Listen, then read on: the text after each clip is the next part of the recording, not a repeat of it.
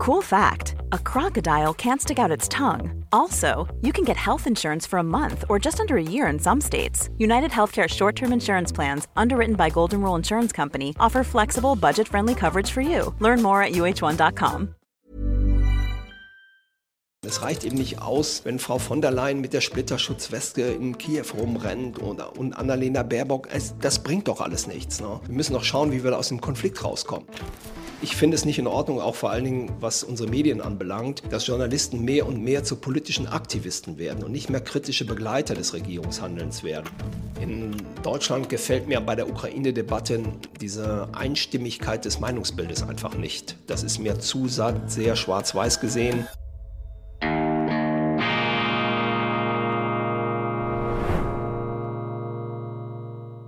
Grüezi miteinander. Ich begrüße Sie ganz herzlich zu einer weiteren Ausgabe von Weltwoche Daily Spezial. Mein Name ist Roman Zeller und heute in dieser Vorweihnachtszeit haben wir einen besonderen, wirklich ganz speziellen, kompetenten, bedeutenden Mann hier bei uns zu Gast und es ist dies Erich Wad. Äh, ehemaliger Brigadegeneral der deutschen Bundeswehr, sicherheitspolitischer Berater während 2008 bis 2013 von Merkel, richtig? 2006 bis 2013. Okay, ich wollte Ihnen da keine Jahre wegnehmen, aber auf jeden Fall einen wahnsinnig kompetenten, bedeutenden Mann der Zeitgeschichte.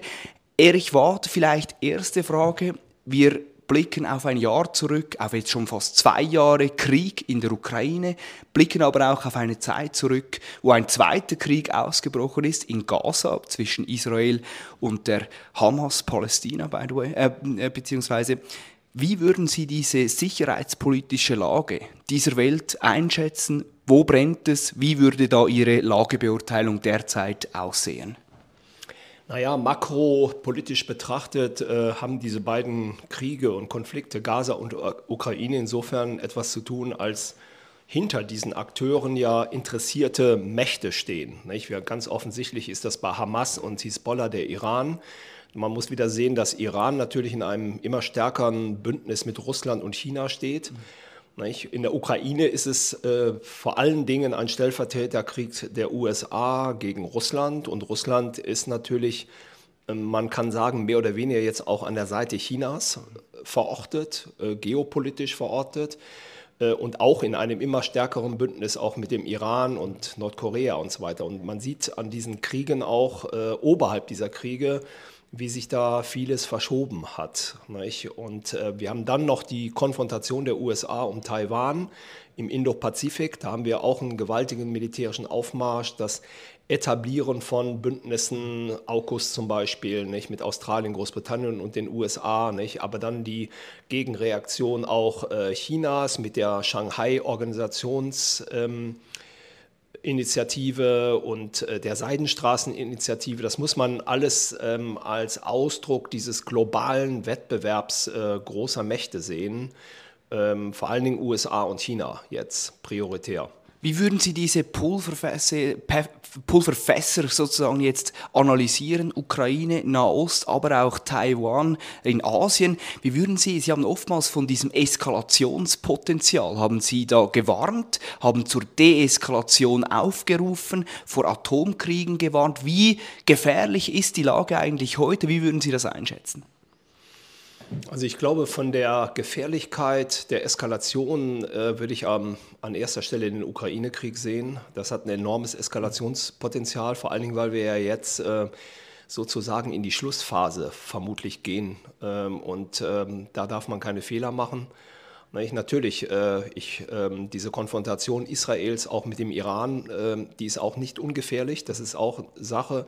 Und dann natürlich im Hintergrund äh, Taiwan. Ich glaube aber nicht an eine aktuelle militärische Invasion äh, Taiwans. Nicht? Das werden die Chinesen einfach nicht machen. So dumm sind sie auf Deutsch gesagt nicht. Sie sind schon viel strategischer unterwegs als die Russen, äh, viel geschickter und deswegen auch für den Westen viel gefährlicher.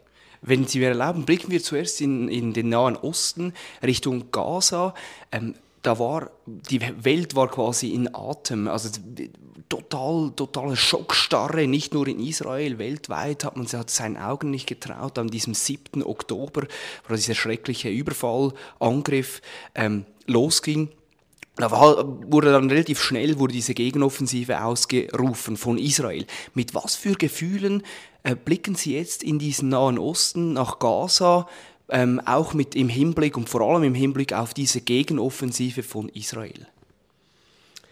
Naja, diese militärische Antwort auf diesen schockierenden Angriff der Hamas am 7. Oktober ähm, ist nicht unproblematisch. Nicht? Man sieht das, dass doch sehr, sehr viele äh, unbeteiligte Zivilisten zu Schaden kommen. Das ist natürlich auch ein Stück weit geschuldet dem Vorgehen der Hamas, die ja aus diesem zivilen äh, Umfeld heraus operiert und ihre Anschläge immer durchgeführt hat. Nicht? Und es ist ja ein Interesse der Hamas, dass möglichst viele Zivilisten da reingezogen werden. Nicht? Also es ist per se eine Art der Kriegführung, die, die äußerst brutal ist, mhm. ähm, wo ähm, Unbeteiligte einfach hineingezogen werden. Und das ist schon sehr dramatisch. Mhm. Da muss man nur aufpassen, dass man da auch ähm, das Maß im Auge behält, einfach die Balance hält der Israelis bei diesen militärischen Operationen. Also damit nicht auch zum Beispiel die Weltöffentlichkeit äh, kippt in ihrer Unterstützerrolle für, für Israel. Es gibt ja nun in allen Städten der Welt Hunderttausende von äh, Demonstrationen letztlich, ähm, sehr undifferenziert zum Teil pro Palästina, was ich nicht für gut heiße. Ähm, aber das muss man eben sehen, das ist schon ein Faktor. Nicht? Und ähm, es ist eben in Gaza auch so, wie in der Ukraine eben auch, am Ende, es gibt keine militärische Lösung. Natürlich kann man die Hamas in der jetzigen Struktur zerschlagen, das werden die Israelis auch machen, aber das Problem ist ja nicht aus der Welt. Die Ursachen des Krieges, des Konfliktes sind nicht aus der Welt und die werden sich wieder neu finden, die Hamas. Die bleibt den Israelis, ob sie es wollen oder nicht, ein Stück weit erhalten. Das ist so. Wenn Sie sagen, keine militärische Lösung, das, die gibt es nicht, was wäre, was wäre dann die Lösung? Was würden Sie da raten in der aktuellen Situation, auch emotional derart aufgeladen? Naja, ich glaube, das ist verdammt schwierig. Ich meine, dieser ganze Konflikt ist jahrzehntelang ähm, läuft der. Es gab unzählige Friedensinitiativen, es gab Resolutionen der Vereinten Nationen, unzählige, an die sich Israel aus ihrer Sicht ähm, verständlich nicht halten konnte weil sie halt in einer extrem äh, schwierigen Sicherheitslage im Grunde genommen leben. Wie da eine politische Auslösung geht, da muss man einfach auf die Zeit setzen, auf die Vernunft der Akteure auch ein Stück weit setzen. Und vor allen Dingen ist halt wichtig, ähm, dass man diesen Konflikt eben nicht eskaliert, weil dahinter stehen wieder interessierte Mächte, die wollen ja die Eskalation, die sind daran interessiert. Nicht? Stichwort Iran.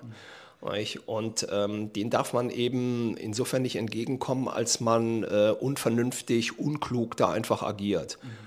Also ich hoffe halt, dass man diese Militäroperation möglichst bald beenden kann einfach und dass man dann wieder zu einem Modus vivendi kommt, irgendeiner Art. Aber ich sehe auch deutlich, wenn ich auf die Geschichte Israel zurückblicke und ähm, ich habe mich viel mit Israel eben auch beschäftigt, ähm, dass das keine einfache Lösung sein wird. Ähm, da ist noch sehr, sehr viel zu tun. Sie sagen es, also Sie haben sich selbst viel mit Israel beschäftigt. Sie haben sich unter anderem in der Ära Merkel von Altbundeskanzlerin äh, Angela Merkel mit Israel beschäftigt. Merkel hat ja diesen Spruch geprägt, Israel ist deutsche Staatsräson. Was bedeutet das genau? Wie weit geht quasi die Verantwortung Deutschland, wenn es um Israel geht? Was muss quasi Deutschland tun? Quasi ist das die blinde Gefolgschaft bis ins verhängnisvolle Unheil? Gibt es irgendwo eine Grenze? Wie würden Sie jetzt das analysieren, auch für die Deutschen? Naja, ich glaube, es kann, äh, es kann nicht um eine blinde Gefolgschaft gehen. Es ist natürlich die historische Verpflichtung. Also wir sind immer äh, letztlich Partei, wenn es um Israel geht. Wir können da nicht vermitteln als Deutsche. Das ist halt der Punkt. Und das hat die Bund alte Bundeskanzlerin, ehemalige Bundeskanzlerin natürlich auch erkannt. Und wenn sie sagt, das ist Teil unserer Staatsräson, dann ist das auch so. Aber Israel, ich kenne viele Israelis, die werden sich niemals auf äh, deutsche Hilfe von außen verlassen. Die sind auch militärisch äh, ja viel, viel stärker als die deutsche Bundeswehr zum Beispiel. Nicht? Also es geht hier wohl mehr um politische Unterstützung, wirtschaftliche Unterstützung. Ähm, ähm, als um faktisch militärische. Mhm. Ähm, die brauchen sie im Grunde genommen nicht. Man muss eben auch sehen, dass Israel äh, verglichen mit der Geschichte des Landes in einer sehr entspannten Sicherheitslage insgesamt ähm, äh, sich befindet. Das ist ganz anders als noch äh, zur Zeit des Yom Kippur-Krieges oder des Sechstagekrieges. Das kann man nicht mit der Zeit vergleichen. Es gibt schon sehr viel Entspannung mit den arabischen Staaten. Sie haben halt das Problem mit diesen beiden Terrororganisationen, hinter denen eben andere Akteure wie der Iran stehen, mit der Hisbollah im Norden und letztlich dem Problem der Hamas. Nicht? Das ist aber militärtechnisch betrachtet, sage ich mal, keine große Sache. Nicht? Aber es betrifft sie natürlich im Inneren. Das ganze Land ist ja betroffen davon und jeden Tag damit auch letztlich ein Stück weit konfrontiert. Darf ich mal fragen, wie würden Sie jetzt aus militärischer Perspektive, wenn ich Sie schon da im Gespräch habe, wie würden Sie diese, dieses Vorgehen, diese Angriffe, auch diese wahnsinnig schrecklichen Bilder, die uns da erreichen von den israelischen Streitkräften, die da mit äußerster Brutalität gegen ja, auch Spitäler und alles vorgehen, wie würden Sie das aus militärischer Perspektive einsetzen, einschätzen? Wie brutal ist dieses Vorgehen? Wie vielleicht, wie vereinbar mit dem Kriegsvölkerrecht ist das vielleicht auch? Wie würden Sie das als Militär einschätzen? Naja, es sind halt äh, so eine Art Counter-Insurgency-Operationen, die wir auch kennen aus der Kriegsgeschichte, die immer brutal waren und auch sein werden. Also die Niederschlagung von solchen Aufstandsbewegungen nicht, oder äh, die Bekämpfung von Terrorgruppen, nicht, die sich in der Zivilgesellschaft festgesetzt haben und die natürlich von der Zivilgesellschaft auch getragen werden und gestützt werden, nicht? weil die Menschen sie im Grunde genommen äh, akzeptieren. Ich meine, der türkische Präsident Erdogan hat ja sogar sich dazu verstiegen zu sagen, die Hamas ist keine Terrororganisation, sondern eine Befreiungsbewegung. Wenn das der türkische Präsident sagt, der Präsident des zweit äh, größten NATO-Partners und das unwidersprochen sagt, nicht, mhm. dann ist auf jeden Fall aus der Perspektive der Palästinenser da sehr viel dran. Nicht? Das heißt, die Terrororganisation ist tatsächlich, die äh, schwimmt wie ein Fisch im Wasser im Grunde genommen. So muss man das sehen, wie Mao Zedong das mal sagte. Ein, eine Partisanengruppe, eine, eine terroristische Bewegung muss äh, in der Bevölkerung schwimmen wie ein Fisch im Wasser. Und das ist dann natürlich auch der Fall. Und das macht das Problem aus. Und wenn sie ihre Waffenlager und die Hauptquartiere in, im Bereich von Spitälern haben und selber darauf keine Rücksicht nehmen. Das tun sie natürlich nicht. Sie wollen ja letztlich auch diese, diese Kollateralschäden, weil das stärkt sie ja auch am Ende. Und das ist im Grunde genommen dieses Drama, was man da sehen muss. Und ähm, dazu braucht man vor allen Dingen langen Atem. Das kriegt man nicht. Äh, nicht schnell gelöst. Also auch zum Beispiel dieser Nordirland-Konflikt, der war ja auch jahrzehntelang. Und die Briten haben Mühe gehabt, ähm, das in den Griff zu kriegen. Und es gehört ein langer Atem und sehr viel Geduld dazu. Das brauchen, müssen die Israelis auch haben letztlich. Und das ist mit diesem Krieg in Gaza noch nicht beendet. Wenn Sie, wenn Sie, jetzt, wenn Sie jetzt Sicherheitsberater von Israel wären, nicht wie Sie waren von Deutschland, was, was wäre jetzt quasi das Ideal, das Vorgehen? Wie würden Sie die Strategie auch formulieren? Ich sehe einfach, die Strategie ist derzeit, ja, man setzt diese Ausrottung oder Auslöschung der Hamas an die oberste, auf die oberste Priorität, nimmt quasi alles in Kauf. Ein Minister hat auch schon von einer Atombombe auf Gaza hat er das, hat er gesprochen. Was wäre aus Ihrer Sicht sinnvoll? Militärisch, strategisch, was ist jetzt zu tun aus Sicht Israels? Naja, wichtig ist, dass man letztlich diese Gefahr, die aus dem Gaza herausgeht, dass man die wegnimmt nicht? und jetzt wirklich wegnimmt, nicht? Äh, die ja offensichtlich bestand. Nicht? Sonst hätten diese, wäre dieser 7. Oktober ja gar nicht zustande gekommen. Das ist ja vollkommen verkannt worden ähm, und unterschätzt worden, kann man, kann man sagen, dass das nicht wieder passiert. Das ist eigentlich das, was man erreichen kann. Und dann muss man natürlich schauen, dass man letztlich dieser Terrorbewegung Hamas den Boden unter den Füßen wegzieht. Und das geht nur, dass man die Bevölkerung letztlich gewinnt, ja, auf, auf lange Sicht, ne, dass sie eben an solchen Terroraktionen kein Interesse mehr hat. Und das ist ein langer Prozess. Äh, das sage ich Ihnen. Also ich meine, ich würde heute diese, diese Gegenoperation, diesen, äh, diesen ähm, militärischen Angriff, äh, die Operation in Gaza eben versuchen, möglichst schnell zu beenden. Mhm.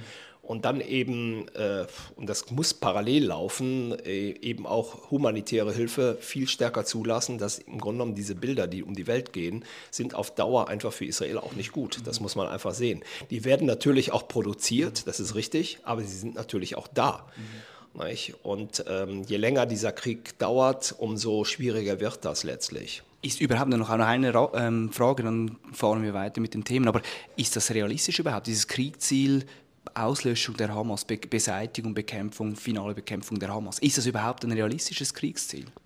Nein, das ist es nicht. Man wird diese Hamas nicht mit Stumpf und Stiel ausrotten durch diese Militäroperation. Das ist der Punkt. Das geht einfach nicht. Äh, das kriegen sie nur ähm, weg letztlich über eine politische Lösung. Nicht? Und das gehen, dazu brauchen sie sehr viel Zeit. Ne? Was man jetzt machen kann, ist die aktuellen Strukturen zerschlagen, die aktuellen Waffenlager beseitigen. Nicht? Aber das ist sehr schnell, es ist ja auch nicht der erste Gaza-Krieg. Es, sind ja schon fünf andere vorher gelaufen und es wird auch weitergehen. Das Ding ist damit nicht beendet. Was auffiel, war, schon nach wenigen Tagen bzw. Wochen wurde, wurde international Druck aufgeübt auf Israel für eine Waffenruhe. Und zwar wurde da auf ähm, UNO-Sicherheitsrat, ähm, Antonio Guterres, der UNO-Generalsekretär, hat das wieder wiederholt in einem Brief, hatte das, diese, diese Forderung kundgetan. Wer allerdings fast schon immun zu sein scheint auf solche Zwischentöne äh, mit, oder Flaggen, weiße Flaggenbekenntnisse scheint die deutsche Außenministerin Annalena Baerbock. Auch in der Ukraine ist sie eigentlich die letzte Befürworterin von, von äh, einer der letzten von Kriegshandlungen. Wie würden Sie das einschätzen oder was missverkennt Frau Baerbock in den aktuellen Lagen, wenn es um Krieg geht konkret? Naja, die verkennt halt die Zwischentöne, die man eigentlich als Diplomat haben muss per se. Nicht? Und natürlich, die Deutschen haben immer, das ist so eine Schwäche unserer Nation, so die Tendenz, in Schwarz und Weiß zu denken äh, und in Schubladen zu denken. Nicht? Aber zwischen Schwarz und Weiß gibt es noch jede Menge Spielraum und Luft. Und das muss man ausnutzen. Und letztlich das auch Aufgabe einer Außenministerin, dass man da seinen Schwerpunkt reinsetzt nicht? und nicht auf Kriegsrhetorik äh, setzt. Pure Kriegsrhetorik ohne Diplomatie. Nicht? Das ist im Grunde genommen auch für mich ein Novum, wie das möglich. Ich bin froh, dass wir endlich mal eine deutsche Außenministerin haben. Nicht? Aber was mir eben nicht gefällt, ist tatsächlich diese, diese so sehr starke polarisierende Kriegsrhetorik, sowohl was Gaza anbelangt als auch was Ukraine anbelangt. Nicht? Da muss man, hätte ich mir was Differenzierteres gewünscht. Sprechen wir über die Ukraine, vielleicht über das Ausmaß. Es ist derzeit ist es eigentlich schon fast ja, non-existent in der Medienberichterstattung. Man liest kaum mehr etwas über auch äh, militärische Bewegungen, die da vor sich gehen in der Ukraine. Können Sie vielleicht mal aufklären, was ist das bis jetzt bisherige Ausmaß dieses Krieges zwischen Russland und der Ukraine auf diesem Territorium? US-Colonel Douglas McGregor hat man von 400.000 Toten gesprochen. Wie würden Sie das? Ist, stimmt das? Ist das realistisch? Wie wäre da quasi das, das Ausmaß an Toten, wie würden Sie das, das einschätzen, Stand heute? Ja, es gibt äh, wirklich wenig zuverlässige Zahlen darüber, aber es sind schon Hunderttausende auf beiden Seiten im Grunde genommen. Und ähm, wir sind ja in einem Stellungs- und Abnutzungskrieg und der ukrainische Generalstabschef hat das ja jetzt äh, sozusagen vor zwei Wochen dann auch amtlich bestätigt, dass das so ist. Ähm, der amerikanische Generalstabschef hat das ja schon Ende letzten Jahres äh, so gesagt nicht? Äh, und auch die Notwendigkeit daraus abgeleitet, äh, zu verhandeln ähm, und eine politische Lösung herbeizuführen, weil es die militärische nicht mehr gibt. Jetzt ist das insgesamt amtlich aus der ukrainischen Sicht auch bestätigt, dass es keine militärische Lösung mehr gibt und stehen unsere Politiker vor der Frage, ja, wie geht es jetzt weiter? Mhm. Und wir müssen eben da sehr aufpassen, ähm, dass wir nicht so weitermachen wie bisher. Die Waffenhilfe ist wichtig, auch zur Stabilisierung der Ukraine, das ist ganz klar, aber sie muss jetzt dringend ergänzt werden ähm, durch politisch-diplomatische Prozesse. Also meine Vorstellung ist einfach, äh, die war immer auch so, dass man weiter militärisch unterstützt, aber dass man oberhalb der Geberkonferenzen so eine Art politische Kontaktgruppe etabliert. Mhm äh, mit Schlüsselmächten dieser Welt, unter Einbeziehung auch von G20. Mhm. Äh, und dass man einfach neben der militärischen Hilfe eben auch auslotet, parallel dazu, wie man da rauskommt aus diesem Konflikt, mhm. der jetzt schon fast zwei Jahre dauert. Nicht? Und da wird mir viel zu wenig getan, auch aus europäischer Sicht. Wir hatten ja fast ein Dutzend Friedensinitiativen, Brasilien, Israel sogar, die Türkei, ähm, es gab viele China, viele Initiativen und es ist noch nicht einmal eine Initiative von der EU ausgegangen. Ich, gerade mit Blick auf den EU-Gipfel diese Woche wäre das wichtig, dass man nicht nur über die Koordinierung der Militärhilfe spricht, nachdem man jetzt mitbekommen haben, dass die Amerikaner da äh, doch sehr stark finanziell rausgehen werden, mhm. sondern dass man auch einfach über die Frage nachdenkt, wie kommt man aus dem Konflikt raus. Ich sehe halt jetzt die Gefahr, dass wir militärisch weitermachen mit unserer Unterstützung. Mhm. Damit können die Ukrainer sich auch über Wasser halten. Mhm. Aber es wird sich militärisch nichts ändern. Mhm. Und es ist vollkommen egal, ob wir jetzt Taurus oder F-16 liefern. Einige Experten sagen ja, die bringen dann die Kriegswende. Das hat man von den Panzern auch behauptet im Januar, was ja nicht eingetreten ist, weil, auch, weil das auch äh, aus vielerlei militärischen Gründen gar nicht möglich ist. Mhm. Ähm, dass man jetzt einfach das ergänzt nicht, mit äh, politischen Maßnahmen. Sonst stehen wir irgendwann an einem ähnlichen Desaster wie zum Ende in Afghanistan. Wenn nämlich die Amerikaner auf Deutsch gesagt, und ich habe das Anfang des Jahres schon gesagt, bezogen auf das Geld, wenn das weggeht und die Amerikaner aus der militärischen Unterstützung rausgehen, sind wir Europäer ganz schnell dabei, auch die Koffer zu packen. Und ich kann mich noch gut erinnern an Afghanistan. Das war 20 Jahre lang ein sicherheitspolitischer Hotspot für die Europäer. Innerhalb von Tagen, als unser, unser großer Big Brother gesagt hat, wir hören da auf, haben alle kehrt umgemacht und das Afghanistan ist überhaupt kein Thema mehr. Das gleiche war im Irak so, das gleiche war in Syrien, Libyen so. Wir müssen wirklich aufpassen, dass wir als Europäer nicht mit diesem militärischen Desaster, was sich da abzeichnet, sehr deutlich abzeichnet, da alleine dastehen im nächsten Jahr, zum Beispiel. Nicht? Oder eben spätestens, wenn, wenn ähm, Donald Trump das ma macht, was er ja im, im Wahlkampf schon gesagt hat. Und wenn er tatsächlich Präsident wieder, wie, als Präsident wiederkommt, nicht? Ähm, wenn er einfach Schluss macht, dann stehen wir da aus europäischer Sicht. Und da kommt mir von Europa zu wenig. Also Europa hat immer so ein bisschen die Illusion vielleicht auch vom ewigen Frieden. Ewiger Frieden auf diesem Kontinent, kein Krieg mehr. Vielleicht könnten Sie vielleicht diese Notwendigkeit des sofortigen Friedens ein bisschen veranschaulichen. Was bedeutet der Fortgang, der Weitergang dieses Krieges in der Ukraine für die Ukraine, aber auch für Russland? Was bedeuten die Verluste für diese beiden Länder? Können Sie das so ein bisschen umreißen, was das für die Generationen, die Bevölkerung, was bedeutet dieser Krieg konkret, wenn der jetzt einfach so weiter daher dümpelt, äh, doof gesprochen, wie bisher? Naja, ich habe was gegen Kriege, die vor sich hin dümpeln, die keinen militärischen Sinn mehr haben und, und dann, wo es auch keine politischen, realistischen Ziele mehr gibt. Und das ist genau bei dem Ukraine-Krieg der Fall. Äh, und das ärgert mich persönlich massiv. Wir hatten Ende letzten Jahres bereits die militärische Lagebeurteilung des amerikanischen Generalstabschefs, dass wir in einem Stellungs- und Abnutzungskrieg sind und dass es eine, keine militärische Lösung mehr gibt. Das hat die Rand Corporation bestätigt. Ähm, das sind aber alles Dinge, die im Grunde genommen ähm, dann in der medialen Debatte gar nicht mehr stattfanden. Es ging nur um pure Unterstützung. Die Unterstützung für die Ukraine ist wichtig, bleibt wichtig. Aber wenn Sie diesen äh, Krieg am Leben halten, das ist ein Krieg in Europa? Äh, der betrifft uns Europäer vor allen Dingen. Nicht? Und das kann auf Dauer eben kein äh, Dauerzustand sein. Und die Russen werden, das ist nun mal so realpolitisch, äh, den Donbass und die Krim nicht verlassen, weil sie diesen Zugang zur Schwarzmeerregion aus strategischen Gründen, vielen anderen Gründen auch, einfach nicht aufgeben können. Ähnlich wie die Amerikaner es in der Kuba-Krise nicht zulassen konnten, dass die Sowjets damals militärisch äh, Tritt äh, fassen auf Kuba geht nicht. Ne? Oder die Chinesen im südchinesischen Meer, das kann man vergessen. Das Völkerrecht ist die eine Seite, aber diese strategischen massiven Interessen von den Gestaltungsmächten dieser Welt, und das ist Russland als stärkste Nuklearmacht, nicht? Ähm, das kann man nicht wegdeklinieren, das kriegt man einfach nicht raus. Trotzdem war das natürlich ein völkerrechtswidriger Überfall, das ist richtig. Aber es ist auch nicht der erste völkerrechtswidrige Krieg, der geführt wurde oder wird.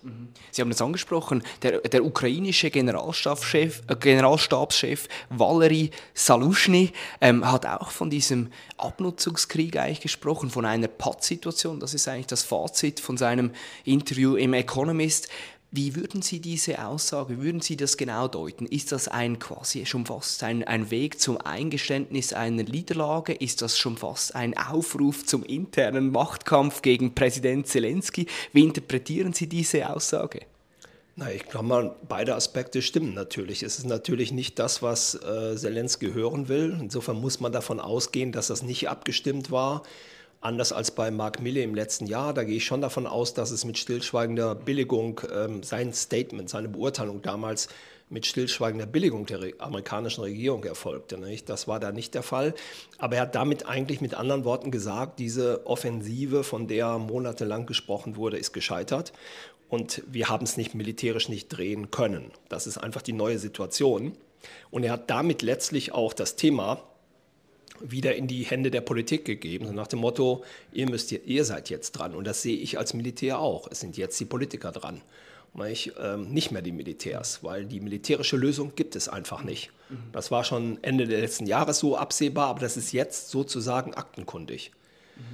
Wie sehe, was ist eigentlich der größte militärische Fehler des Westens in den letzten zwei Jahren? Ich glaube, der größte Fehler war, dass wir ähm, ähm, Militärhilfe geleistet haben ohne politisches Konzept ohne strategische Ziele, ohne die Definition von realistischen politischen Zielen. Wir haben alles Mögliche diskutiert, Rückeroberung der Krim und des Donbass.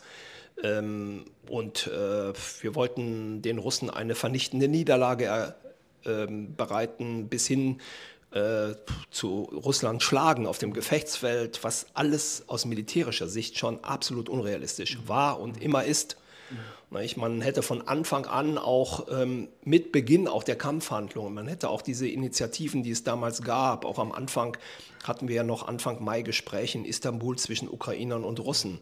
Mhm. Wir haben das abgebrochen letztlich aus vielerlei Gründen, in Ordnung, aber wir haben diese Prozesse einfach äh, gekillt. Nicht? Wir hatten dann die Türkei als großen Mediator letztlich, so ähnlich wie Merkel damals nach der Krim-Annexion äh, Minsk I und II auf den Weg gebracht hat, war ja letztlich Erdogan derjenige, welcher mit Putin sprach permanent. Er war der einzige westliche, in Anführungsstrichen, Politiker, der das überhaupt noch machte. Er hat das Getreideabkommen damals mit Guterres ausgehandelt und Putin.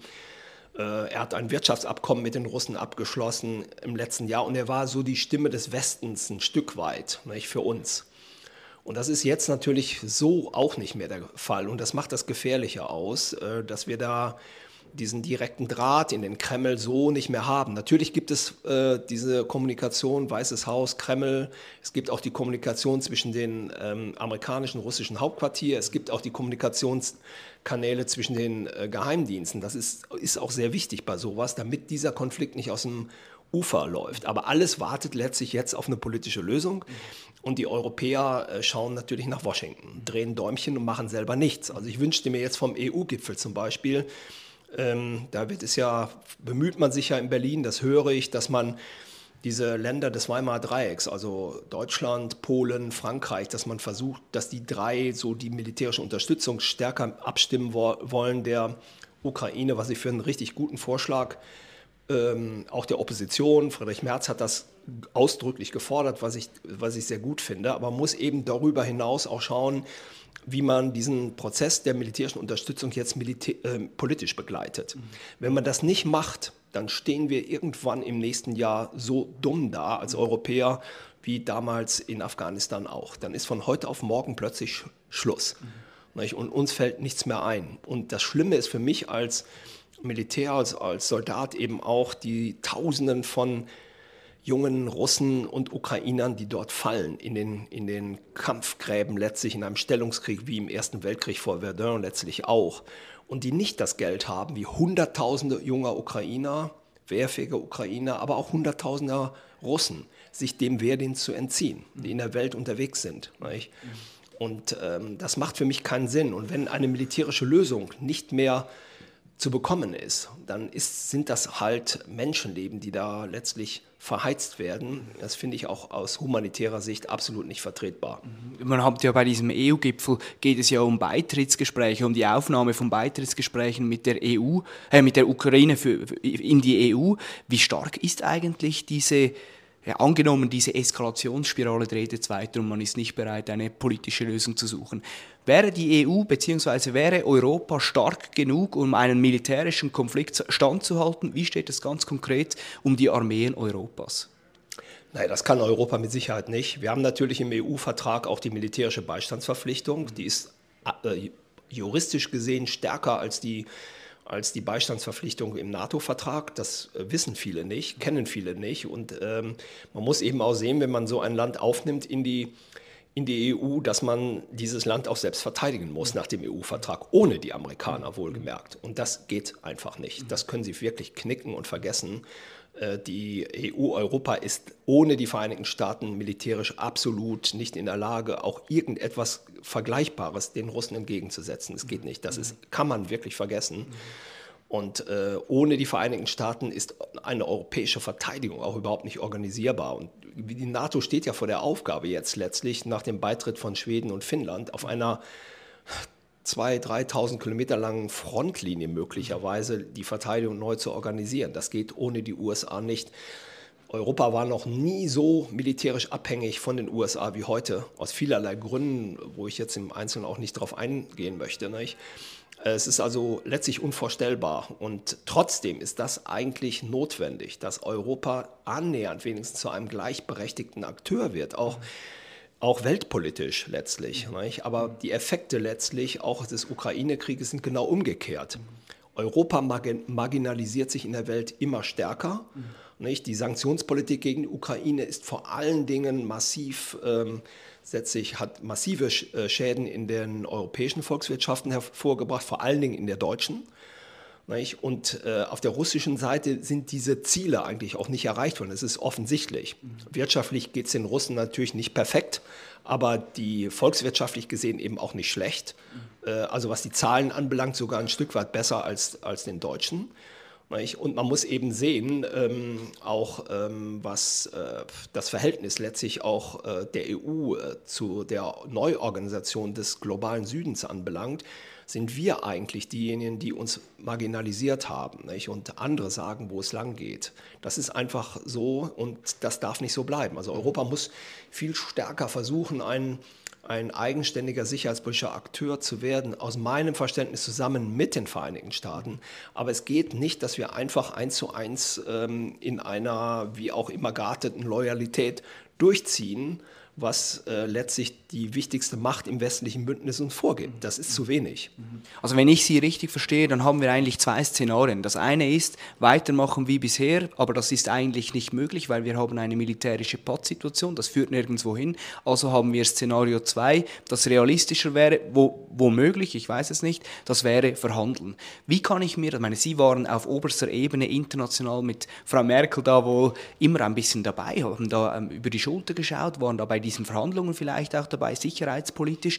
Wie kann ich mir so eine Verhandlungsrunde oder so Gespräche, wo es um so viel geht, um Krieg, um Frieden, wie kann ich mir das konkret vorstellen, wenn jetzt das tatsächlich vielleicht in die Realität umgesetzt wird, dass man zusammen an einem Verhandlungstisch sitzt? Naja, ich glaube, rein äh, von der Organisation her müsste man eben dran denken, äh, wie ich schon gesagt habe, oberhalb der Geberkonferenzen der Militärhilfe eine politische Kontaktgruppe zu etablieren. Das ist das Erste. Mhm. Und dann kommt es auf Initiativen an, nicht? dass Europa da im Grunde genommen initiativ wird, auch gegenüber unseren amerikanischen Freundinnen, die jetzt einfach durch den Wahlkampf auch ein Stück weit äh, gelähmt äh, sind. Nicht? Und dass man dort letztlich auch versucht, auch zwischen dieser Konfrontation der Republikaner und Demokraten äh, bei der Ukraine-Frage, dass man da im Grunde genommen ähm, mit Initiativen letztlich ähm, diesen Prozess in Gang setzt, nicht? der ja für beide Seiten auch gut ist. Also Biden steht auch nicht gut da, wenn er nach den Vorwahlen, wenn er jetzt in die, die Hauptwahlen reingeht, äh, mit diesem ungelösten Ukraine-Thema, wenn er da unterwegs ist, das in USA ja ganz wen noch weniger populär ist als überhaupt in Europa. Nicht? Mhm. Die Republikaner haben ja auch zum Beispiel schon jetzt diesen, diese, diese Verbindung hergestellt zwischen der Migrationsfrage und Ukraine. Haben gesagt, Ukraine ist ganz weit weg von der nationalen Sicherheit der USA. Unser Hauptthema ist die Migration. Even on a budget, quality is non-negotiable. That's why Quince is the place to score high-end essentials at 50 to 80% less than similar brands. Get your hands on buttery soft cashmere sweaters from just 60 bucks, Italian leather jackets, and so much more. And the best part about Quince, they exclusively partner with factories committed to safe, ethical, and responsible manufacturing. Elevate your style without the elevated price tag with Quince. Go to quince.com slash upgrade for free shipping and 365-day returns. Here's a cool fact. A crocodile can't stick out its tongue. Another cool fact, you can get short-term health insurance for a month or just under a year in some states. United Healthcare short term insurance plans are designed for people who are between jobs, coming off their parents' plan, or turning a side hustle into a full time gig. Underwritten by Golden Rule Insurance Company, they offer flexible, budget friendly coverage with access to a nationwide network of doctors and hospitals. Get more cool facts about United Healthcare short term plans at uh1.com. Dass man im Grunde genommen das auffängt mit einer europäischen Initiative. Übrigens ist es in Europa auch so. Die Menschen sind prioritär, haben die Angst vor einer Massenmigration, die wir nicht in den Griff kriegen. Äh, wir haben seit 2015 im Grunde genommen wird sehr viel geredet, aber wenig gemacht. Am Wochenende auf dem Parteitag der SPD hörte man wieder die Forderung, Frontex müsste man auflösen und so weiter. Nicht? Das ist fürchterlich kontraproduktiv letztlich und betrifft die europäische Sicherheit ja auch ganz massiv. Ich glaube, der Mann auf der Straße, der Bürger, zu denen ich mich ja auch gehöre äh, mittlerweile, äh, der spürt das sehr, dass dieses Sicherheitsthema vor allen Dingen ein Thema der inneren Sicherheit ist. Und das hat mit der äußeren Sicherheit was zu tun. Das hat mit dem Schutz unserer Grenzen zu tun. Wir können mit unseren offenen äh, Gesellschaften nach Karl Popper und den herrschaftsfreien Diskursen von Habermas, wir machen damit nur weiter, wenn wir uns nach außen hin auch schützen, wenn unsere Grenzen kontrolliert sind. Und sie sind nicht kontrolliert, sie sind offen. Und mittlerweile weiß das auch jeder. Und das ist ein ganz dräng, viel drängenderes Thema für die Menschen, auch in Europa, als das Thema Russland. Ich sage Ihnen das. Wenn Sie Umfragen machen würden, es gibt sie ja auch, bestätigen das auch.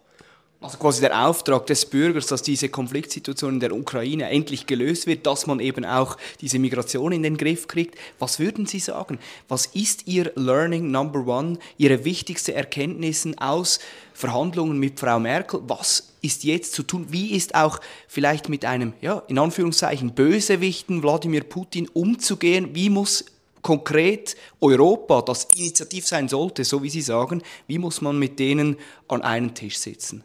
Naja, man muss erstmal realpolitisch erkennen, dass Russland ja auch nach Ende des Ukraine-Krieges nicht von der Bildfläche verschwindet. Ich meine, Russland ist die stärkste Nuklearmacht der Welt. Russland ist auch äußerst wichtig, sage ich mal, strategisch. Ähm, eine, einen Kollaps Russlands können wir uns gar nicht leisten. Was machen diese über 100 verschiedenen ethnischen Völkerrechtssubjekte und Staaten? Was, äh, der Bürgerkrieg ist da vollkommen vorgeplant. Wenn Russland als Ordnungsmacht äh, hinten runterfällt. Das geht nicht. Können wir aus europäischer Sicht auch gar nicht leisten. Nicht? Und auf die Dauer einen kalten Krieg mit Russland und ähm, dann auch letztlich mit China äh, kann, ist aus europäischer Sicht das nicht das Nonplusultra. Mhm. Nicht? Und aus dieser Erkenntnis heraus muss man eben sehen, egal wie weit das noch weg ist, jetzt natürlich nach diesem völkerrechtswidrigen Überfall, Russland bleibt Teil einer wie immer gearteten europäischen Friedensordnung. Es wird keine vernünftige Friedensordnung gegen Russland geben. Das ist schon mal der Punkt eins. Nicht? Man muss wirklich daran denken, sie äh, letztlich auch äh, letztlich bei sich zu behalten, wenn man so will. Nicht? Wir sind auch nicht zufrieden mit ähm, Präsidenten äh, von NATO-Staaten wie Ungarn und äh, zum Beispiel auch der Türkei. Wir haben damit auch große Probleme. Mhm. Ich will das gar nicht mal äh, hier ausbreiten. Nicht? Und trotzdem gehen wir mit ihnen um, weil das gesamtstaatliche Sicherheitsinteresse das letztlich auch erfordert. Mhm. Und auf der Ebene drüber, im internationalen Geschäft mit den Nationen, ist es eben nicht hilfreich, wenn man, was weiß ich, Xi Jinping als Diktator bezeichnet, wie es die Außenministerin gemacht hat. Das stimmt, aber das hilft uns nicht weiter. Mhm. Es hilft uns nur weiter, dass man ein Konzept hat, wie man mit diesen Mächten umgeht. Mhm. Und dass wir eine Strategie damit dafür auch entwickeln. Und keine Schwarz-Weiß-Strategie, bitte. Dafür brauche ich kein Außenministerium. Außenministerium. Mhm. Das ist zu wenig. Und im, im Sinne des Wie, der Gesprächsführung, der Kontaktaufnahme, wie müsste das konkret, was haben Sie da vielleicht gelernt von dieser Ära Merkel? Was, was, was ist so, was ist, welches Fingerspitzengefühl ist jetzt gefragt? Naja, das ist eben das große Problem letztlich auch des Westens, ähm, dass ähm, der letztlich der westliche Chefunterhändler informeller Art war letztlich in den letzten Monaten der türkische Präsident, nicht? weil er am nächsten dran war. Nicht? Und wenn das wegfällt, dann ist keiner nah an ihm dran. Und das war eben nach der Krim-Annexion die deutsche Bundeskanzlerin, die wenigstens versucht hat, das in einen politischen Prozess zu bringen. Das hat am Ende nicht funktioniert. Mhm. Ähm, nicht nur, aus, weil die Russen es nicht wollten, sondern auch, weil andere dagegen waren. Ähm, aber letztlich ist es das, was wir jetzt eben brauchen. Nicht? Aber man muss eben auch sehen, dass die äh, Schlüssel für Krieg und Frieden eben nicht in Brüssel, in Berlin oder in Kiew liegen, sondern in, äh, letztlich in Washington und in Moskau. Da, da muss man sich schon im Klaren sein. Und da ist es eben sehr wichtig, dass die Europäer sich positionieren, auch gegenüber den USA nicht als Abtrünnige, aber die müssen schon irgendwo jetzt sehen, dass der Prozess in die richtige Richtung geht. Und es ist wirklich zu wenig. Ich bin da auch von Europa einfach enttäuscht von der europäischen Führung, auch letztlich, auch von der EU-Kommission. Es reicht eben nicht aus, wenn Frau von der Leyen mit der Splitterschutzweste in Kiew rumrennt und, und Annalena Baerbock, das bringt doch alles nichts. Ne? Wir müssen doch schauen, wie wir aus dem Konflikt rauskommen. Da wird zu wenig getan einfach.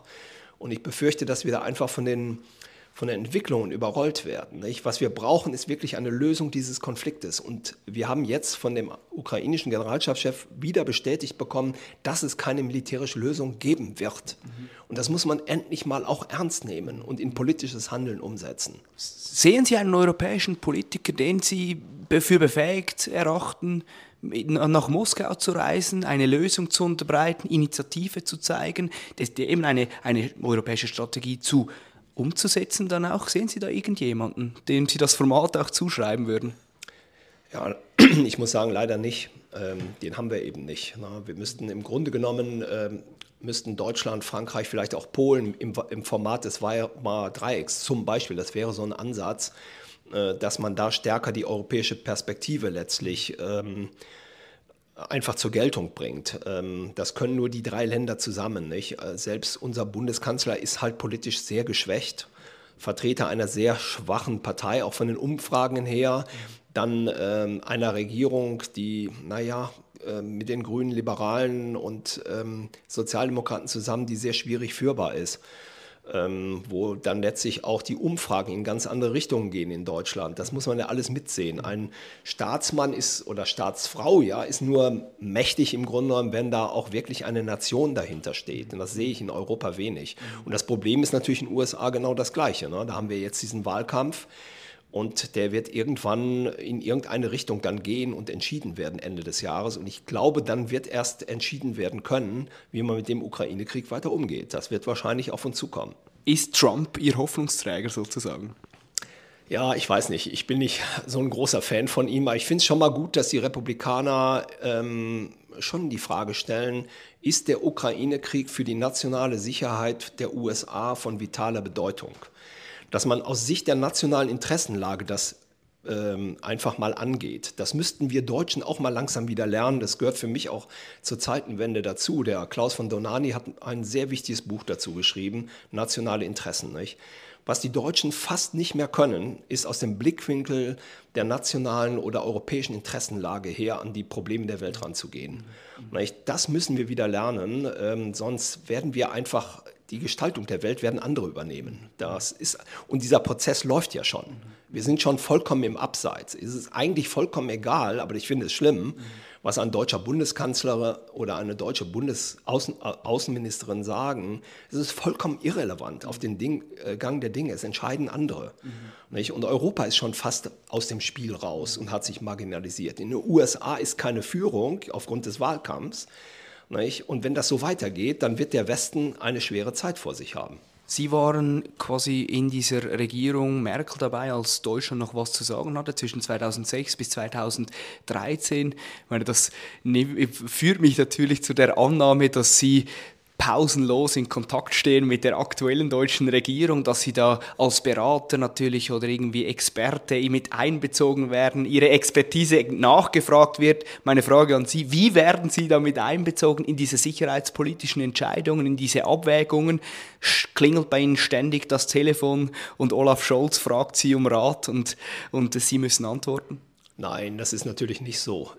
Ich bin ja jetzt auch zehn Jahre raus aus dem aktiven Dienst, aber es ist natürlich ich habe halt viele Erfahrungen gesammelt, auch in der internationalen Sicherheitspolitik in der Zeit, im, im, Bundeskanzleramt auf der höchsten politischen Ebene. Und man kriegt natürlich sehr viel mit, wie die Prozesse einfach sind. Und wenn ich als Experte gefragt werde, ähm, dann hilft mir dieses Wissen natürlich, was viele aus dem akademischen Bereich überhaupt nicht haben oder jedenfalls nur theoretisch aus Büchern kennen. Wenn man das live erlebt hat, dann ist das schon etwas ganz anderes. Und das mache ich letztlich aber auch aus aus dem Wunsch heraus, meinem Land äh, letztlich auch zu dienen, weiter zu dienen. Ich habe mal als Soldat äh, geschworen, das Recht und die Freiheit des deutschen Volkes tapfer zu verteidigen. Nicht? Und das bindet mich auch immer noch, auch als ehemaliger.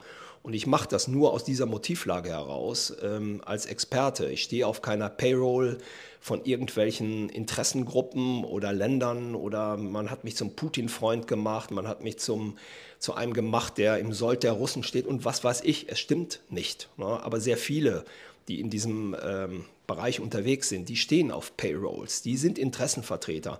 Und ich finde es nicht in Ordnung, auch vor allen Dingen, was unsere Medien anbelangt, dass Journalisten mehr und mehr zu politischen Aktivisten werden und nicht mehr kritische Begleiter des Regierungshandelns werden. Dass sie im Grunde genommen Regierungen, demokratische Regierungen vor sich hertreiben. Ich denke nur noch an die an die ganze Diskussion über die Panzerlieferungen Anfang des Jahres, wo ich auch, auch sehr stark beteiligt war, wo man gesagt hat, wir müssen diesen Panzer liefern, damit wir die Kriegswende in der Ukraine hingehen, was absolut militärisch Blödsinn ist. Ich möchte fast sagen Bullshit, aber man hat dem deutschen Bundeskanzler fast an die Wand gedrückt, medial, damit er endlich zustimmt. Und dann hat man Panzer genommen aus den Beständen der Bundeswehr, die wir jetzt nicht haben, um unsere Litauen-Brigade damit aufzubauen. Das ärgert mich persönlich. Das ist gegen die Interessen meines Landes gerichtet und das ist gegen unsere nationale Sicherheit gerichtet und das ist unverantwortlich. Von welchem deutschen Politiker, von welcher deutschen Politikerin sind Sie eigentlich am meisten enttäuscht? Ach, ich kann nicht sagen enttäuscht. Ich, äh, wenn man den Apparat kennt und die Mechanismen kennt, dann ist man dann ist man nicht enttäuscht. Es ist unendlich schwierig, im politischen äh, Bereich zu arbeiten. Sie müssen ja auch als als Kanzler die Mehrheiten organisieren. Sie müssen die im Parlament hinter sich haben und äh, sie müssen ihren Koalitionspartner bei der Stange halten. Sie müssen permanent Kompromisse schließen. Das war unter Scholz, ist das so und das war unter Merkel nicht anders und unter Schröder letztlich genauso. Und unsere Volksvertreter sind schon gut, die ähm, machen schon äh, eine Menge Arbeit. Wir haben hochqualifizierte Fachpolitiker in allen Parteien. Nicht? Und ähm, aber trotzdem, in Deutschland gefällt mir bei der Ukraine-Debatte diese, diese Einstimmigkeit des Meinungsbildes einfach nicht. Das ist mir zu sehr schwarz-weiß gesehen. Die Denkkorridore, in denen die Debatte stattgefunden hat und stattfindet, sind viel zu eng. Mhm. Viele die auch mehr Ahnung haben, als man glaubt, sagen nicht mehr das, was sie wirklich denken, weil sie Angst haben einfach. Pure Angst haben, sich durch Positionierungen ins Abseits zu bringen. Ich habe das selber erlebt und erfahren und so weiter. Und das geht nicht. Das ist ein Klima, das nicht geht. Mhm. Wir sind ein freies, demokratisches, offenes Land und sollen das auch bleiben. Mhm. Und dann brauchen wir auch eine offene Debatte über die drängenden sicherheitspolitischen Probleme unseres Landes. Und zwar eine freie Debatte. Mhm. Und nicht die Ausgrenzung, Diffamierung oder Unterdrückung von Stimmen, die so und so in Deutschland gedacht werden. Wo haben Sie mehr gelernt? Im Militär oder in der Politik? Auch ich habe in beiden Bereichen viel gelernt. Ich habe beim Militär gelernt, äh, wie Militär funktioniert und in der Politik, äh, wie man äh, mit Militär umgehen können muss. Und ich war beim, ja, von, in meiner Zeit im Kanzleramt bei meinen Generalskameraden immer ein bisschen suspekt, weil ich zu Politik nah war. Und bei den Politikern war ich ein Stück weit suspekt, weil ich Militär war. Und ich habe gelernt, damit zu leben. Sie haben auch, ähm, bemerkenswert ist ja auch, wie mit Ihnen umgesprungen wurde. Man, man merkt das so ein bisschen heraus. Ähm, vor allem auch, interessant war ja die Berichterstattung über Sie. Also da wurde, wurden ja schon Blogbeiträge zu allen ihren Aussagen gemacht, ob sie da liniengetreu auch eingetroffen sind, wo sie da sich geirrt haben, ge minimst geirrt haben vielleicht sogar auch schon. Aber jetzt ist, jetzt ist eine bemerkenswerte Kehrtwende eingekehrt. Sogar und vor allem die Bildzeitung merkt das, es dämmert allmählich und ich habe mir da ein paar Sachen rausgeschrieben. Die Bildzeitung, die sie damals noch als Bundeswirr-General bezeichnet hatte, der irrte, irrte, irrte und schon voll, schon wieder voll daneben lag, die, die schreibt nun plötzlich, unterschätzten wir die Russen? Fragezeichen. Oder auch Putin wurde brutal unterschätzt. Wenn Sie solche Schlagzeilen lesen, das quasi auch Ihr ja, Realität sind, vielleicht ein bisschen, nicht, nicht Grund, nicht, vielleicht nicht goldrichtig war in jeder Aussage, aber vielleicht auch nicht grundfalsch. Ist das eine Genugtuung für Sie, wenn Sie jetzt diese Berichterstattung lesen? Mit was für Gefühlen lesen Sie derzeit die Zeitungen? Naja, gut, es ist eine Bestätigung dieser, dieser äh, Wertungen und Beurteilungen, die ich schon Ende letzten Jahres hatte, im Grunde genommen. Nicht? Und die, äh, ich war da auch nicht der Einzige, aber äh, Mark Milley, der amerikanische Generalstabschef, hat das auch ganz klar so gesehen. Nicht? Und das ist das, was jetzt auch einfach präsent ist und immer präsenter wird. Und ich musste oft an an eine Aussage des von mir sehr geschätzten ähm, Kurt Biedenkopf zurückdenken. Der hatte mal gesagt, die Realität frisst sich immer langsam durch. Ne? Und ähm, ich wünschte mir halt in den deutschen Medien ähm, und in der deutschen Debatte mehr, ähm, mehr Freiraum letztlich äh, für Denkanstöße, Impulse, eben auch aus Richtungen, die nicht dem Mainstream entsprechen. Dann hätte man das auch vorher letztlich auch verbreiten können. Jetzt stehen ja auch sehr, sehr viele Medien Vertreter auf der Pipeline, die noch vor ein paar Monaten gesagt haben oder ein paar Wochen gesagt haben, der Sieg ist unausweichlich, die Offensive nimmt Fahrt an. Ich habe das in einer großen deutschen Tageszeitung äh, gelesen, also eine Woche bevor Saluschny sagte, Stellungskrieg, Pattsituation geht nicht. Da war noch die Rede von der großen ukrainischen Offensive. Da wurde äh, ja, ein Stück weit war das so ein deutsches Wunschkonzert. Nicht? Wir wollten natürlich, dass die Ukraine erfolgreich ist, sich wehrt gegen diese russische Aggression, gegen diesen völkerrechtswidrigen Angriff. Aber diese, dieser deutsche Idealismus und dieses Denken in Wunschbildern darf nicht so weit gehen, dass man die Realität komplett ausblendet einfach. Nicht? Und ähm, ich glaube, das ist ein Stück weit passiert und jetzt ist so ein Stück weit Ernüchterung eingetreten. Und ich hoffe halt, ähm, dass man jetzt nicht nur weiter Waffen liefert, sondern dass man das ergänzt halt eben auch, das in, in einen politischen Prozess bringt, der raus aus dem Konflikt führt. Das wünschte ich mir. Sie waren, Sie waren ja eigentlich schon, schon zu Beginn an, wurden Sie da wegen Ihren Äußerungen immer in diese Russland-Ecke gedrängt, Putin-Versteher, Russland-Versteher. Dann haben Sie, ich glaube es war Ende Februar oder Anfang März dieses Jahres, letzten Jahres, dieses Jahres, wo Sie an der Friedenskundgebung in Berlin gesprochen haben, da war quasi das Epizentrum der Anfeindungen erreicht. Wie kann man sich die letzten zwei Jahre im Leben des Erich Wad vorstellen? Was hat das mit einem Menschen gemacht? Naja, also ein Stück weit diese häme Kritik ähm, ist schon nicht spürlos an einem vorübergegangen. Es war teilweise hart und sehr, sehr viel unter der Gürtellinie. Aber die Tatsache, dass viele Anschuldigungen auch sehr unsachlich waren, zeigt ja im Grunde genommen, dass man Recht hat. Das habe ich in der Politik auch gelernt. Und wenn man jahrelang an der letztlich im Kanzleramt gearbeitet hat. Ähm, ich meine, die Bundeskanzlerin, die muss sich bis zum heutigen Tage Vorwürfe anhören, für die sie verantwortlich ist, vielleicht, vielleicht auch nicht verantwortlich, die sie ganz anders sieht.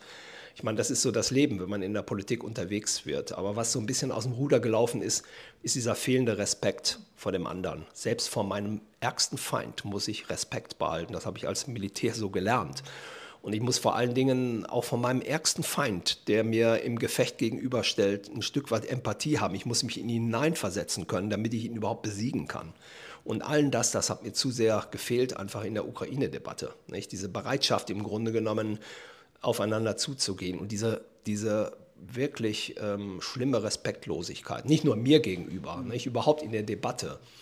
Ähm, das ist ähm, schon ein Novum ein Stück weit. Und es ist vielleicht ein Stück weit auch der Digitalisierung geschuldet, weil die Angriffe kamen auf meine Person immer über digital. Ich habe nie, also ich bin sehr oft von Menschen angesprochen worden im Urlaub, auf der Straße, bei mir zu Hause in München, in Berlin, sonst wo. Das war immer positiv. Nicht? Das, und die meisten Deutschen das war für mich auch immer Trost dabei nach den Umfragen. Die denken auch so, haben auch so gedacht, wie ich auch argumentiert habe. Und das ist ein Stück weit dann auch in Ordnung, dass man diese Stimme hatte. Aber ich meine, man sollte mehr Toleranz einfach haben. Und ähm, wir sind fürchterlich eng in Deutschland aufgestellt, was die Denkkorridore anbelangt. Es gibt ja auch in anderen Bereichen, auch in der Wissenschaft, Cancel Culture ist jetzt äh, auch da ein, ein gängiges Wort. Ich bin selber Hochschullehrer und weiß, wie eng das da geworden ist. Ne? Ich, ich habe selber an einer deutschen Universität, die hatte mich ausgeladen, weil ich wegen meiner, Zitat, problematischen Positionierung im Ukraine-Krieg, Zitat Ende. Aber bei der problematischen Positionierung beginnt doch erst der Diskurs. Ich meine, wenn wir das außen vor lassen, dann gibt es ja nur noch Mord und Totschlag und Krieg. Mhm. Denn Krieg ist Ende, das Ende der Kommunikation, mhm. das Ende des Verstehen des anderen das Ende des Gesprächs. Und das kann es doch nicht sein. Was, was ist eigentlich das Falscheste, das über Sie je in diesen zwei Jahren geschrieben wurde? Oh, das war so viel, dass ich es nicht mehr zusammenkriege. Also war, waren, waren viele falsche Behauptungen. Ähm, nein, also das kann ich jetzt nicht hierarchisieren, will ich auch gar nicht. Und wo haben Sie sich vielleicht am meisten missverstanden gefühlt? Ja, ich glaube im Nachhinein ähm, diese Verkürzung, ich ähm, sei gegen Waffenlieferungen generell. Ich weiß nicht, wie dieser Dreh reingekommen ist, weil ich war nie generell und substanziell gegen Waffenlieferungen, sondern habe immer gesagt, Waffenlieferung ohne die Definition politischer Ziele, was ich damit erreichen will, das geht eben nicht. Mhm. Ich, ähm, da bin ich ein manch, manchmal falsch verstanden worden. Ich bin kein Pazifist. Ich habe als Ex-Militär, Ex-General auch nichts per se gegen Krieg. Aber ich bin gegen sinnlosen Verschleiß von Menschenleben, wenn es keine militärische Lösung mehr gibt. So wie ich das in der Ukraine eben beurteilt habe. Dagegen bin ich. Und dass man das noch füttert mit Waffen, ist unsinnig. Und dass einem dazu nicht mehr einfällt, das ist irgendwo eine Bankrotterklärung von Politik auch, die ich auch jetzt sehe. Was, was ist vielleicht die wichtigste Erkenntnis? Was haben Sie in dieser Zeit gelernt? Naja, ich habe äh, gelernt, auch ein Stück weit in Deutschland an der deutschen Debatte, ähm, das hat Helmut Schmidt mal gesagt, auch in einem Gespräch mit der Bundeskanzlerin kurz vor seinem Tode, äh, dass sie nicht vergessen sollte, dass Deutschland immer ein gefährdetes Land war und ist. Das ist mir sehr, sehr oft hochgekommen, diese Aussage von Helmut Schmidt, äh, weil wir aus, ähm, aus falsch verstandenem Idealismus manchmal in Richtungen laufen und dann mit Vehemenz die einfach unvernünftig sind. Ja, die, das ist, ich weiß nicht, das ist mir zum ersten Mal klar geworden. Und wie wichtig für uns auch Europa ist, die Europäische Union und auch das transatlantische Bündnis. Nicht? Also auf Deutsch gesagt, ich könnte überhaupt nicht mehr ruhig schlafen, nicht? wenn in Berlin wirklich wie vor 1914 die Entscheidungen über Krieg und Frieden fielen. Nicht? Also ich bin wirklich froh auch über unsere europäischen Partner, nicht? die dann auch von außen her äh, auf Deutschland einwirken und sagen nur, seid mal vernünftig und so weiter. Nicht? Also diese, diese, diese deutsche Trip-Mentalität des Idealismus nicht? und auch der Irrationalität, die halte ich für so gefährlich. Also man sieht das zum Beispiel beim Thema äh, Atomkraft. Nicht? Da sind wir ja voll in einem Sonderweg. Keiner sieht das so krass wie wir. Das ist einfach irrational. Nicht? Oder auch die Bereitschaft der Aufnahme von hilfesuchenden Flüchtlingen, die ist per se ja gut. Aber diese Maßlosigkeit wie in Deutschland, dass man einfach die, das Gefährdungspotenzial bis zum heutigen Tage nicht wahrnehmen will, das ist das Gefährliche. Und da bin ich froh, dass wir Partner haben, auch im Bündnis, auch in Europa, die uns ähm, da ein bisschen helfen einfach, ähm, damit wir da äh, nicht wieder in Richtungen rennen, wo wir am Ende wer weiß wo landen. Wieso, wieso kommt es gut? Ich meine, jetzt hat er immerhin hat er die, schon die Bild-Zeitung merkt es, merkt, man hat die Russen unterschätzt. Es ist ein bisschen ein Einlenken, ein, ein, ein, ein quasi ein, ja, ein, es, es, dämmert allmählich. Warum ist es auch jetzt? Warum ist Deutschland nicht verloren? Warum kommt es am Ende trotzdem gut? Was ist da Ihr Lichtblick? Naja, ist die Bild-Zeitung jetzt nicht die äh, Stimme Deutschlands, wobei ich die Zeitung sehr schätze, trotz der Angriffe. Ich fand sie immer sehr gut. Ich finde vor allen Dingen die zweite Seite gut, wo sie dem Bürger auf den Punkt bringen, was bestimmte politische Maßnahmen konkret bedeuten. Und die sind auch sehr oft äh, quer zum, zum Kurs der Regierung, sind sehr kritisch von, vom Grundtenor her. Bei der Ukraine, äh, äh beim Ukraine-Krieg hat mir das nicht gefallen. Das war zu, ähm, zu einseitig alles. Nicht? Ähm, aber da sind sie ja jetzt auch von runter. Das sieht man auch daran, dass Herr Ronsmeier nicht mehr in der Ukraine ist, sondern im Gaza.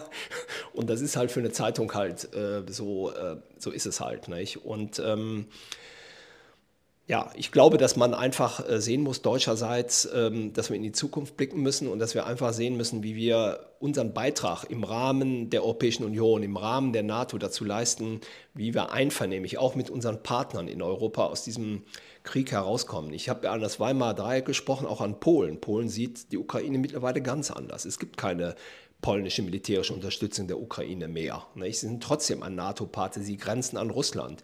Man muss einfach einfach die Frage stellen, nicht? Ähm, wie gehen wir damit in Zukunft um? Ich will nicht damit sagen, wir sollten die militärische Unterstützung sein lassen, aber wir brauchen, wie gesagt, die Ergänzung durch einen politischen Prozess dringend, mhm. weil alles andere führt wirklich ins Verderben. Mhm erwarten. Sie haben gesagt, dieser Gleichschritt stören Sie, oder dass quasi dieses uniformistische, alle vorwärts marsch mir nach. Jedoch Sie, Sie sind ein gutes Beispiel, dass immer wieder auch eine, eine, eine andere Sicht quasi in der Öffentlichkeit zu Worte kommt, dass immer dass es eben auch andere Denkanstöße gibt. Nur haben Sie aber äh, im März dieses Jahres haben Sie gesagt, dass Sie sich eigentlich nicht mehr äußern möchten. In der NZZ haben Sie gesagt, dies ist mein letztes Interview. Was ist eigentlich Ihr Motiv, Ihr Ziel, um sich eben trotz trotzdem zu, engagieren, in der Debatte einzubringen? Was motiviert Sie? Was ist da Ihr Grundmotiv, Ihr Grund, Ihr Kerngedanke?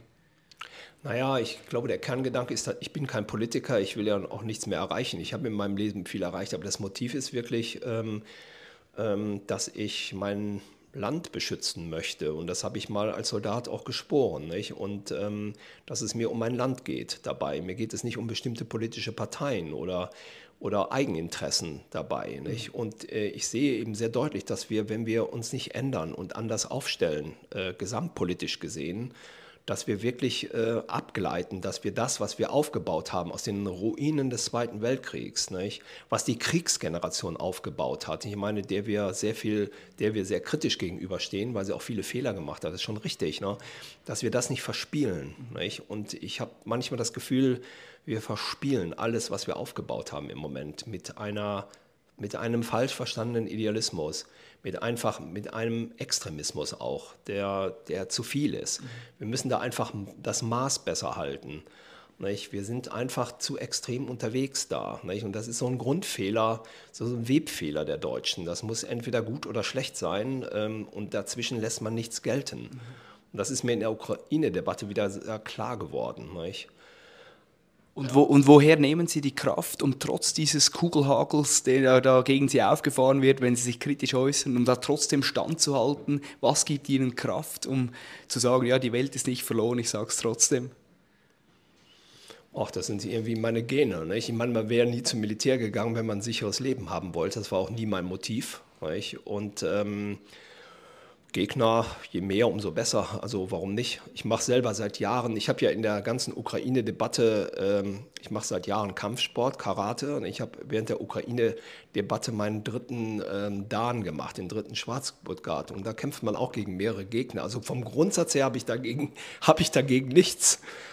Und es ist mir auch egal, wie viele es sind. Nicht? Aber hier, es geht hier wirklich um die, um die Sache auch. Nicht? Und ähm, um was anderes geht es mir nicht. Und es gibt mir zu wenig Politiker in Deutschland, auch denen es um die Sache geht. Die müssen sich einfach stärker artikulieren. Also mir hat zum Beispiel gut gefallen vor ein paar Tagen in der Bild-Zeitung, dass Jens Spahn aus der Union das mal auf den Punkt gebracht hat, was die Bürger tatsächlich beunruhigt. Stichwort Migration.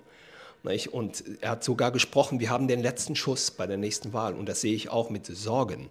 Wenn das die bürgerliche Partei nicht auf die Schiene kriegt jetzt, dann ist es vorbei. Dann gehen wir in eine ganz andere politische Richtung. Und dann werden Extremisten übernehmen, weil sie das machen, was der Bürger will. Nicht? Und da muss man wirklich erheblich aufpassen, nicht? Ähm, dass man diese Sorgen und auch die Sicherheitsbedürfnisse der Bürger endlich ernst nimmt und nicht nur darüber redet. Diese ganze Abschiebungsdebatte zum Beispiel. Mir sagen Leute, die damit zu tun haben, das funktioniert so und so nicht. Das sind alles Nebelkerzen. Und wir müssen wirklich dafür sorgen, und da bin ich den, diesen Beitrag in der Bildzeitung auch, fand ich richtig gut, dass auch die Bildzeitung das artikuliert, wenn jeden Tag Tausende illegal über unsere Grenzen gehen. Das geht gar nicht. Na? Das geht überhaupt nicht. Dann funktioniert der Staat auch nicht mehr. Dann ist das so wie die Deutsche Bahn, mit der man heute wieder gefahren ist und zu und zu spät kam, nicht? oder mit der man die tollsten Erlebnisse hat. Bis hin zu unserer Fußballnationalmannschaft gefällt mir überhaupt nicht. Ich verdiene eine Menge Geld und bringe keine Leistung. Also irgendwo muss da wirklich ein Ruck durchs Land gehen, das was Roman Herzog damals als Bundespräsident gesagt hat. Das stimmt, das ist überfällig. Das geht nicht mehr so weiter. Was wünschen Sie sich vielleicht abschließend, was wünschen Sie sich konkret für Deutschland, für die Zukunft? Na, ich glaube, im, im, im Kern, nicht, dass wir äh, alles dran setzen, äh, stärker aus unserer nationalen Interessenlage herauszudenken. Also man sah das jetzt bei dem Ukraine-Krieg ganz deutlich. Wir haben gesagt, wir verteidigen die Ukraine ohne Wenn und Aber. Da wird Deutschland verteidigt, da geht es ums Ganze, da geht es um Europa und so weiter und so fort. Aber wir haben nie von uns geredet. Was bedeutet das von uns? Was bedeutet unsere unsere Sanktionspolitik gegen Russland, äh, wie beschädigen wir uns damit selber? Ähm, diese nationalen Kategorien äh, des ähm, Eigeninteresses einfach, dass wir die stärker realpolitisch in den Fokus bringen, weil es geht wirklich ums Ganze jetzt auch in den nächsten Jahren um Deutschland? Äh, auch international? Ähm, sondern dass man auch stärker äh, das Wohl und die Zukunft unseres Landes in den Augenschein geht. Wir haben über Bundeswehr ja gar nicht gesprochen. Ich meine, wir haben eine desolate Armee, die überhaupt nicht einsatzbereit ist. Nicht? Und nehmen dieser desolaten äh, Armee noch das Letzte weg, um der Ukraine zu helfen. Ich meine, das ist ehrenwert, aber es entspricht nicht unserer nationalen Interessenlage. Da sind die Polen eigentlich besser drauf und sagen, nee, jetzt ist Schluss, weil jetzt geht es an die äh, nationale Souveränität, an die nationale Substanz. Und so müssen wir auch wirtschaftlich tecken. Wir sind äh, Weltwirtschaftsmacht äh, Nummer drei oder vier, je nachdem, wie man rechnet. Nicht? Und das Strategic Decoupling von China können wir nicht eins zu eins mitmachen, nur weil die Menschenrechtslage nach unserer Meinung da äh, nicht optimal ist. Die ist nirgendwo außerhalb äh, Deutschlands und Europas normal. Nicht? Und ähm, wir können auch nicht aus Prinzip jetzt ähm, oder wenn Vertreter der Sozialdemokraten nach Warschau fahren und entschuldigen sich für die Entspannungspolitik von, von Willy Brandt. Das ist sowas Überzogenes einfach. Nicht? Man kann ja sagen, ja gut, das ist heute nicht mehr zeitgemäß, aber dass man sich dafür entschuldigt, nicht? das ist zu viel einfach. Dieser, äh, dieser, dieses extreme deutsche Denken gefällt mir einfach nicht. Ja? Und Gott sei Dank sind wir in der EU und NATO mit Partnern zusammen, die nicht so unterwegs sind. Persönliches Schlusswort, vielen Dank. Nationale Interessen, das ist es, glaube ich. Wir bedanken uns bei Ihnen für die Aufmerksamkeit, wünschen Ihnen eine gute Weihnachtszeit, eine gute Adventszeit, ein besinnliches Jahresende. Schauen Sie wieder ein, äh, schalten Sie wieder ein, wenn es wieder heißt Weltwoche Daily Spezial. Bleiben Sie gesund und bis zum nächsten Mal. Vielen herzlichen Dank.